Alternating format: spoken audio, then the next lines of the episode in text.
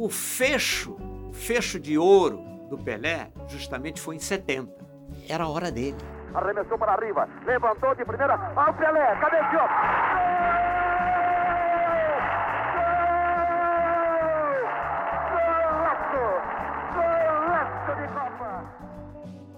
Afinal, foram cinco meses junto com o Pelé, com toda aquela turma. Mas nós tivemos um período de treinamento, entre aspas, insuportável.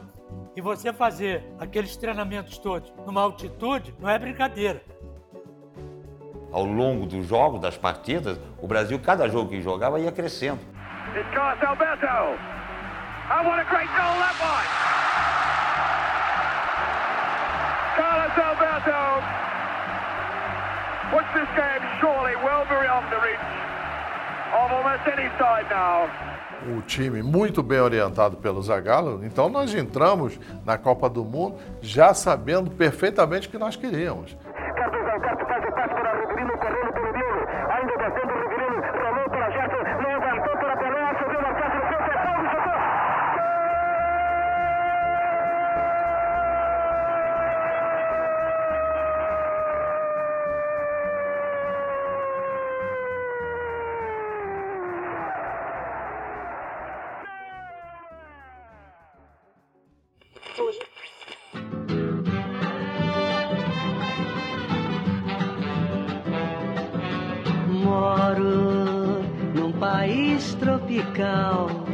Abençoado por Deus. Brasil 1969. País tropical e aquele abraço estão no ar. Guerra no Vietnã, conflitos no Oriente Médio. João Avelange convida João Saldanha, um comunista, para dirigir a seleção brasileira. Médici é ditador. Ele e Saldanha têm em comum apenas a paixão pelo futebol. Três anos antes, o Brasil fora eliminado na Inglaterra sem definir um time. Saldanha assume e define 11 titulares e 11 reservas. As feras do Saldanha mostram as garras nas eliminatórias. Seis vitórias seguidas. Tostão sofre descolamento de retina. O Brasil perde dois amistosos e empata com o Bangu. 1970 não parece promissor. Médici sugere Dario. Saldanha manda-o escalar o ministério. O jogador mais importante do time não está satisfeito. Avelange demite Saldanha e diz: ele queria aparecer mais do que Pelé. Nos idos de março, Zagallo assume. Mudava o destino de um grupo de homens cuja missão era posse permanente da taça Jules Rimet. Esta é a sua história. Brasil 70, The Dream Team.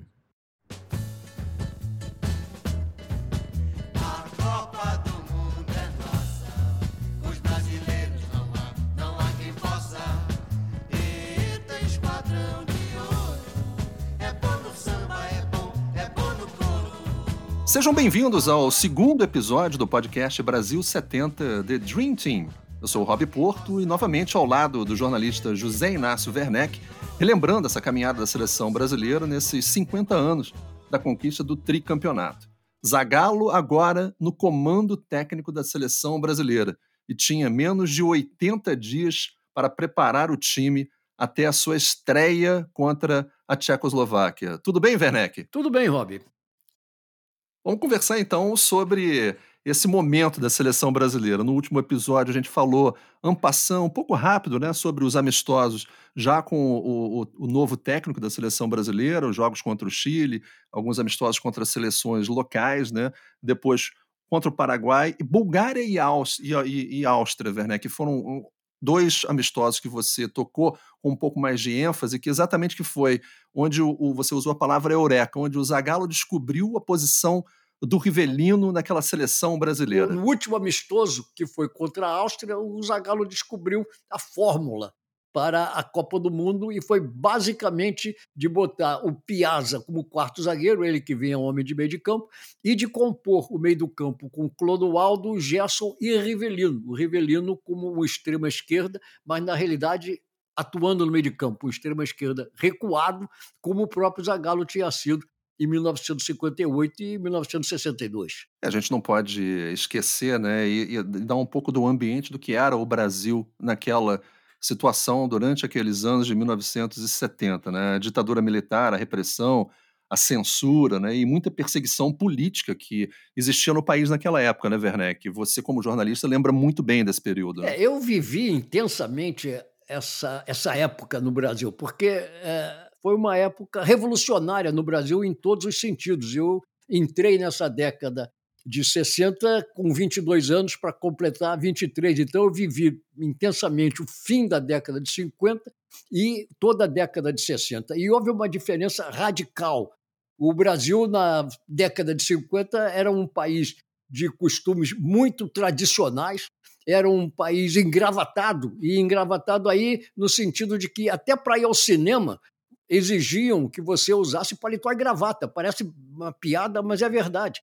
Só os cinemas de segunda categoria, os chamados poeiras, admitiam eh, espectadores, assistentes que não estivessem de paletó e gravata. Você, para ir ao Maracanã, nas cadeiras perpétuas, tinha que usar paletó e gravata.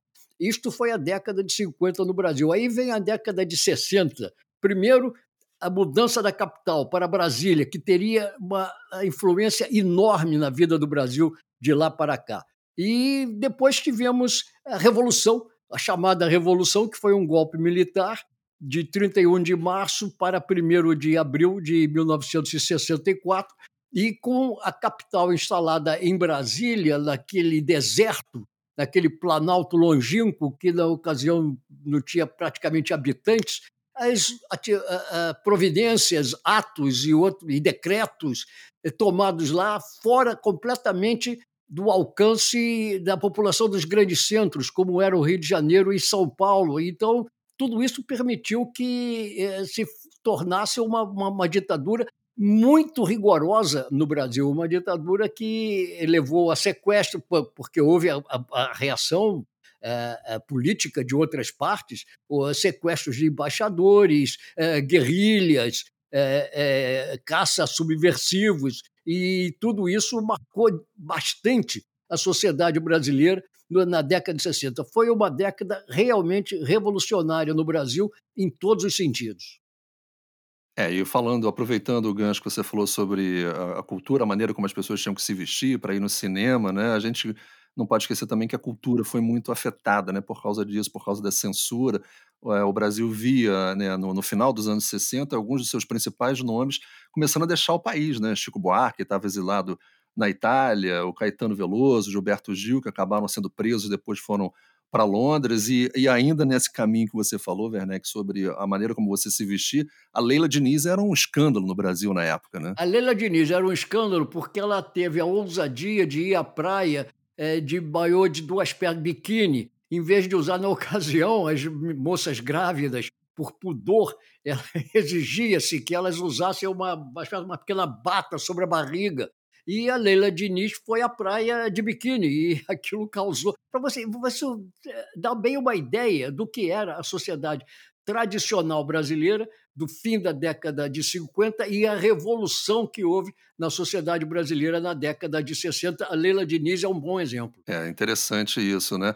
É, no, no aspecto esportivo, né, naquela época, no início do, do, do, antes da Copa do Mundo começar, 1970, é, o campeão carioca de 69 era o Fluminense, né? Era até o campeão carioca só para dar um panorama, né? Em São Paulo, o Santos tinha chegado ao seu tricampeonato, mas os dois acabariam sendo desbancados, né? O Vasco acabaria sendo campeão carioca de 1970 depois da Copa e o São Paulo seria campeão carioca, campeão estadual em São Paulo depois é, de voltar da, da Copa do Mundo. Mas era curioso que, é, no aspecto esportivo, o Zagallo usou praticamente todos os convocados para a seleção vindo da região sudeste, né? O único que não veio foi do Sul, foi o lateral esquerdo Everaldo, né, Werneck? É, o próprio João Saldanha, quando assumiu, ele já tinha mais ou menos procurado é, estabelecer uma base que era é, Santos e Botafogo porque essas duas equipes, no início da década de 60, tinham dominado o futebol brasileiro. Né? O Botafogo tinha Nilton Santos, tinha Didi, tinha Garrincha, o Santos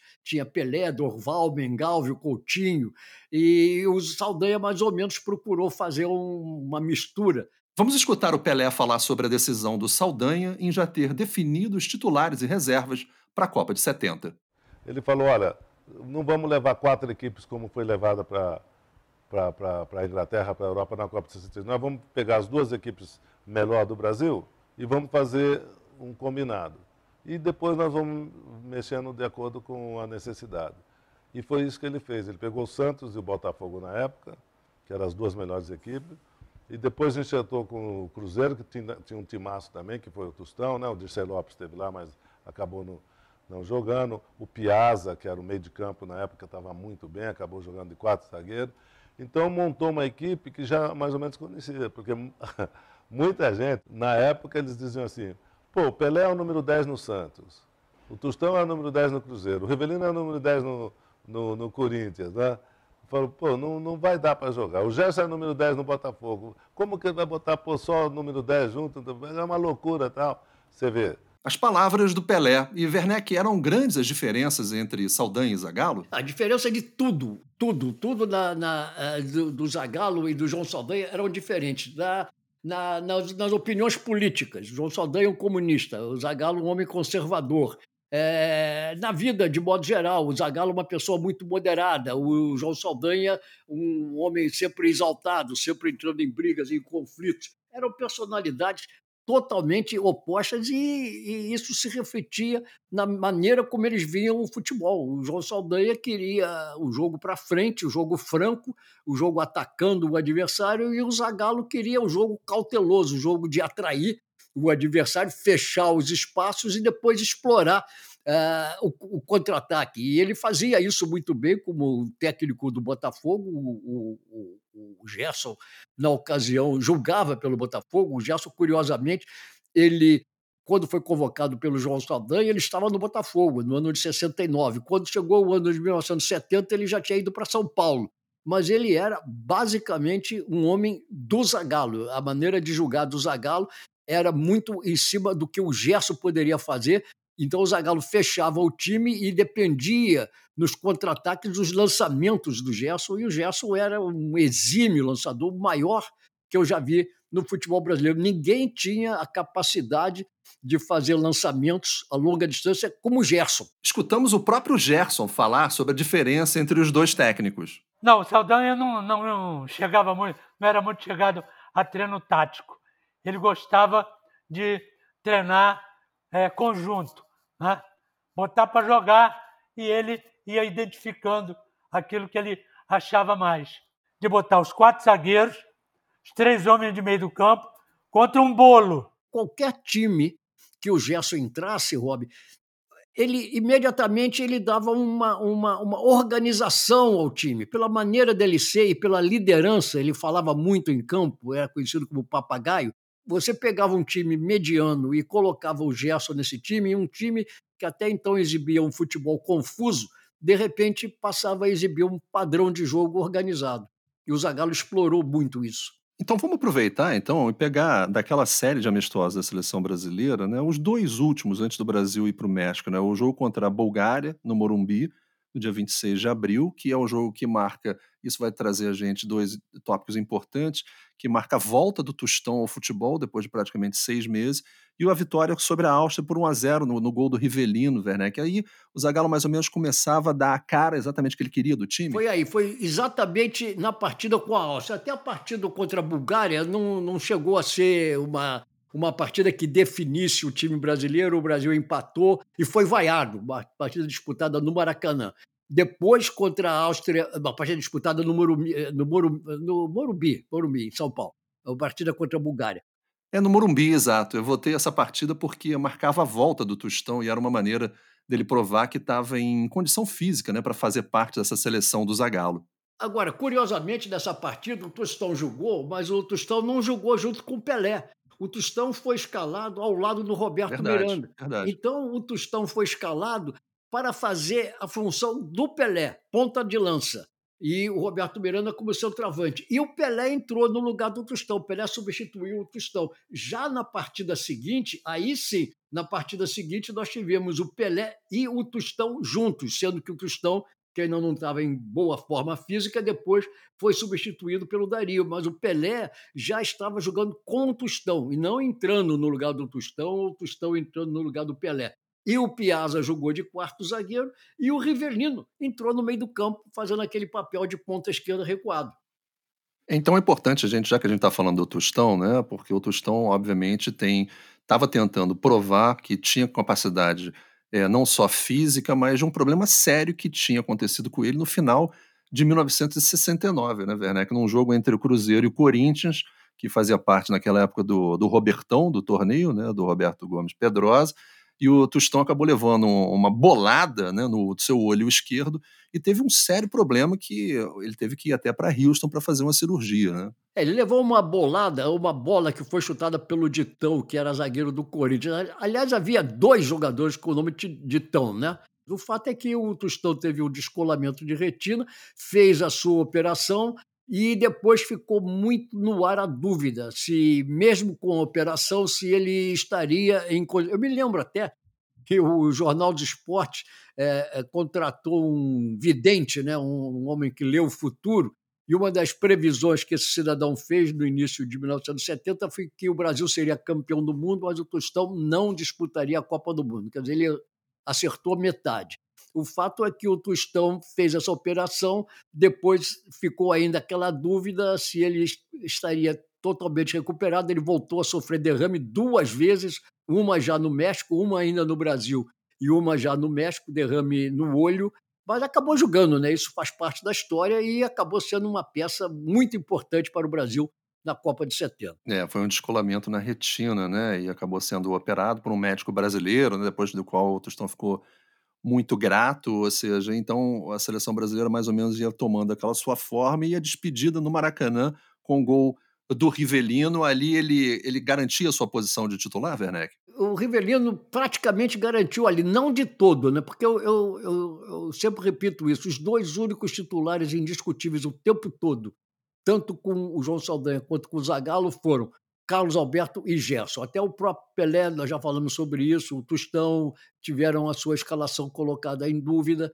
e, e realmente essa dúvida em relação ao Tostão eh, persistiu já no México e também em relação ao, ao Rivelino. Só que já dentro é, do território mexicano, naqueles amistosos, aí ficou evidente que o Rivelino teria que ser o homem. Aliás, tem até uma história curiosa: o técnico da Tchecoslováquia, o Joseph Marco, ele se surpreendeu, ele pensou que o Brasil fosse, e ele era o primeiro adversário do Brasil na Copa de 70.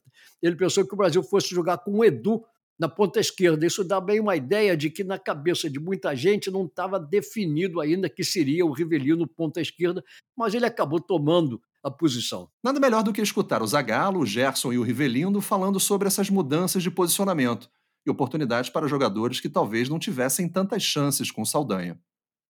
Então, foi uma mudança brusca que eu fiz, faltavam dois meses para começar a Copa do Mundo, e eu fiz as mudanças. O Rivelino e o, e o, e o Clodoaldo estavam fora do time. E eu coloquei dentro. Botei, é, jogava Piazza e Gerson. Eu botei o Piazza para quarto zagueiro. Botei o Clodoaldo com o Gerson. O Edu era o ponto esquerda. Eu passei o Rivelino, que jogava na minha esquerda, para jogar de ponta esquerda. Quando veio o Zagallo, o Zagallo achou que deveria colocar ele, o Rivelino. Chamou ele, foi ideia do Zagallo. Chamou ele, como ele gosta, Zagallo gostava de ponta atrás, fechando terceiro homem no meio do campo, que ele já tinha, ele tinha o Paulo César, mas ele queria, porque queria, que é o, o esquema é dele, colocar o Rivelino ali pela ponta de lança e não pela ponta esquerda. Ali, meio do campo, terceiro homem, fechando meio do campo comigo, Clodoaldo, né? mas um pouco mais adiantado para chutar de fora da área. Porque o Rivelino tinha um chute forte e ele achava, ele Zagallo, achava que as defesas iam ficar muito fechadas, com os, os homens de meio do campo também bloqueando ali à frente. E como ele tinha um chute muito forte, ele tentou adaptar ele ali. Então disse a ele: Eu não quero você na ponta esquerda. Eu quero você pela meia, pouco mais atrás, pouco mais na frente, pouco mais para o lado. Nunca ponta, ponta. Mas tudo bem. Aí entrou o Zagallo. E por incrível que pareça, o Edu, eu sempre me identifiquei muito com o Edu, ponto esquerdo.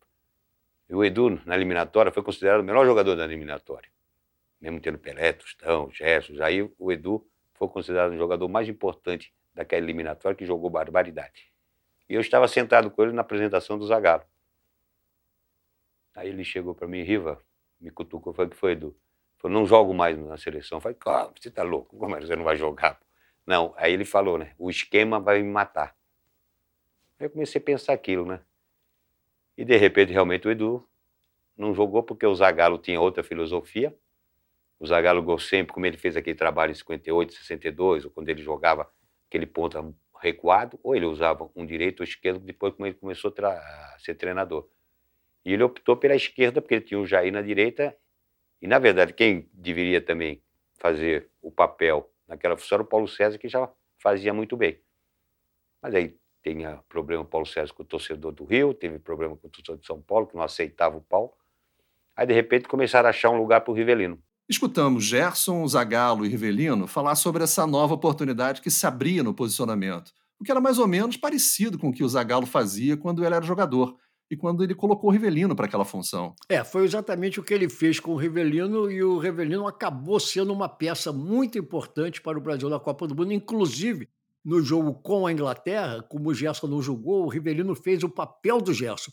E o Paulo César entrou fazendo o papel do Rivelino. E foi uma partida muito dura, uma grande partida, de parte a parte, das, dos dois, das duas seleções, e o Brasil ganhou por 1 a 0 recebeu, dominou, empurrou da ponta esquerda para Paulo César, dá para Tostão, escapou de um contrário, outra finta em cima de Bob Moore, escapou também de Wright, levantou para Pelé, ajeitou, dominou, para Jair, depois chutou,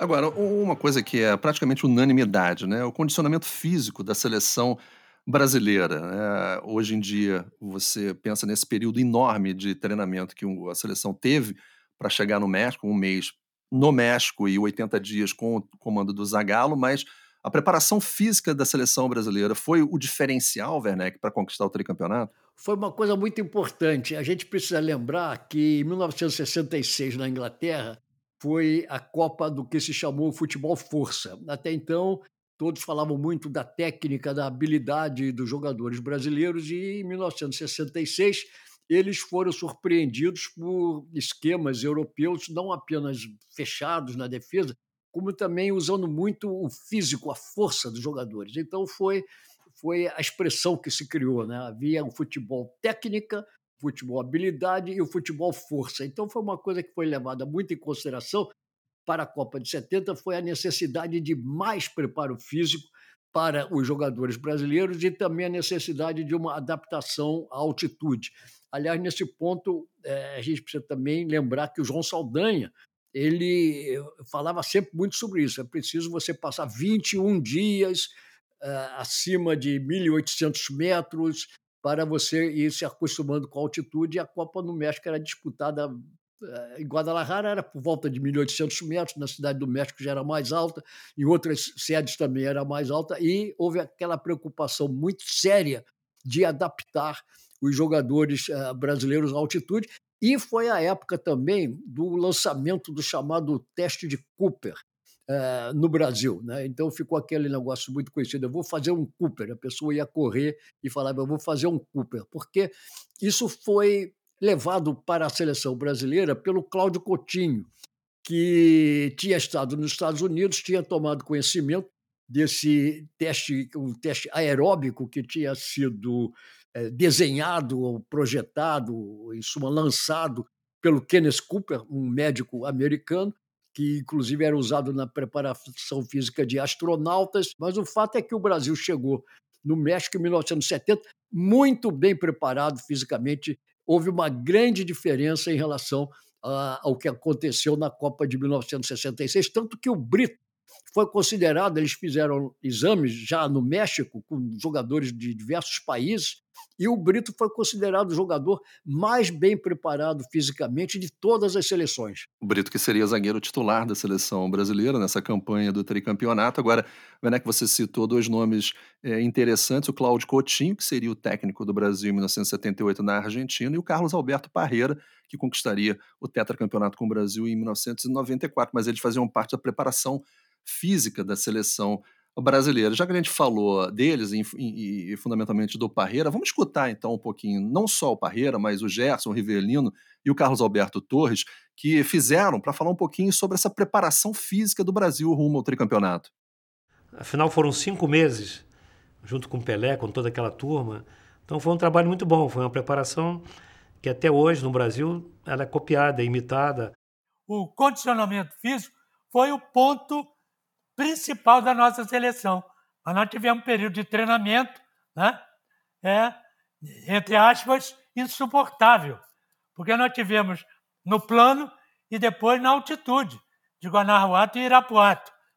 E você fazer aqueles treinamentos todos numa altitude não é brincadeira. Você tem que estar muito, super bem preparado para aguentar aquilo tudo, aquilo tudo. E nós aguentamos naturalmente aquilo tudo. E eu acho que isso veio dar muita força à seleção brasileira.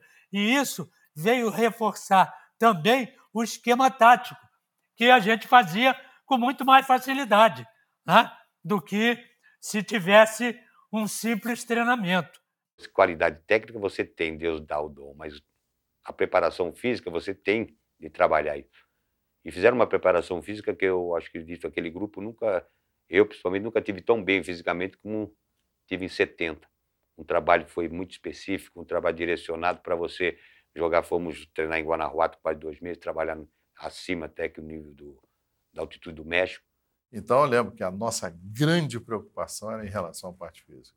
Será que nós vamos estar 100% quando começar a Copa do Mundo? A gente perguntava para o falecido Chirol, a, a todo momento, o Coutinho, o Parreira também, e eles garantindo, façam o que nós estamos determinando, que quando começar a Copa vocês vão estar melhores do que os, os, os europeus, que foram os pioneiros nessa revolução da parte física, do, da preparação física do futebol.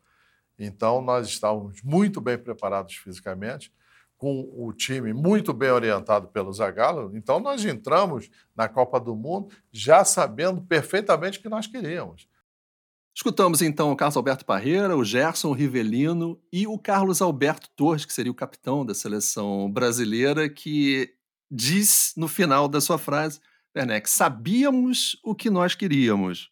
É, e o Carlos Alberto Torres foi uma figura muito importante nessa conquista do Brasil. Eu já me referi anteriormente ao fato de que ele foi titular absoluto o tempo todo, tanto com o João Saldanha como contra, com o Zagallo, e, sobretudo, o fato de que ele foi escolhido para ser capitão, porque ele tinha uma liderança natural muito grande. Era um jogador até ainda relativamente jovem, era mais jovem do que, por exemplo, o Gerson, era mais jovem do que o Piazza, era mais jovem do que o Rivelino, é... mas o Carlos Alberto Torres tinha uma grande liderança. E isso ficou é, patente em uma oportunidade em que ele pediu ao Zagallo, ele pediu uma reunião para que o Zagallo criticasse alguns jogadores. Eu não me lembro, eu, eu, me lembro mais ou menos de quem, quem era o jogador, mas não vou citar o nome aqui. Mas ele disse: olha, esse jogador era o Marco Antônio, lateral esquerdo, que acabou perdendo a posição. O outro era o Paulo César, o terceiro, no momento, eu não me lembro. Mas ele falou: eles não estão levando a nossa preparação muito a sério. Então, o Zagallo fez uma reunião a pedido do Carlos Alberto Torres para que os jogadores realmente se compenetrassem no que estavam fazendo ali. Ele teve uma participação importantíssima na Copa do Mundo. E a preparação física do Brasil e a preparação psicológica. Né? Os jogadores como o Pelé, por exemplo, muito compenetrados. O Pelé já tinha intimamente, não tinha anunciado ainda, mas já tinha intimamente decidido que aquela seria a sua Copa de despedida. Quer dizer, o Pelé estava ele representava de fato o espírito daquela seleção, juntamente com o Carlos Alberto Torres, que acabou merecendo, com muita justiça, o título de o grande capitão. É, ou seja, era uma preparação completamente distinta daquela da Copa de 1966, né? E outra coisa interessante que acho que não custa a gente lembrar, né, Werner, que foram só seis jogadores, né, remanescentes daquela Copa de 66 na Inglaterra e que fizeram, fariam essa viagem para o México, né? O Brito Pelé, Gerson, Jairzinho, Tustão e Edu com esse novo comando do técnico Zagallo, né? É, e o Carlos Alberto Torres, ele tinha sido convocado para aquela seleção de 66 e acabou dispensado, mas ele brilhou intensamente em 1970. É, o Djalma Santos acabou sendo titular daquela seleção, né? Aliás, uma das críticas foi é, muitos jogadores já mais velhos, né? O Djalma Santos já estava com 37 anos, o próprio Belino Garrincha já em fim de carreira, enfim, uma diferença muito grande né, na forma de preparação das duas seleções, né? Ou seja, o time estava na ponta dos cascos, Werneck, para essa disputa e para a estreia contra a Tchecoslováquia. E é exatamente sobre isso que a gente vai falar no próximo episódio de Brasil 70, The Dream Team.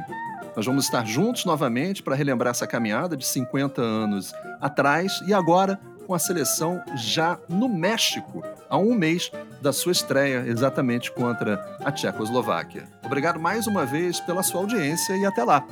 O podcast Brasil 70 The Dream Team foi produzido em cooperação com o jornal Lance e usou áudios da Fundação Getúlio Vargas, do Portal da Copa 2014, ESPN e música de Circular Moves. E deixamos vocês com o Samba do Tri, de Léo Russo, Alceu Maia e Léo Pérez. Eram 90 milhões em ação, hoje são mais de 200 no país, que ainda aplaudem aquela seleção que fez o nosso Brasil mais feliz.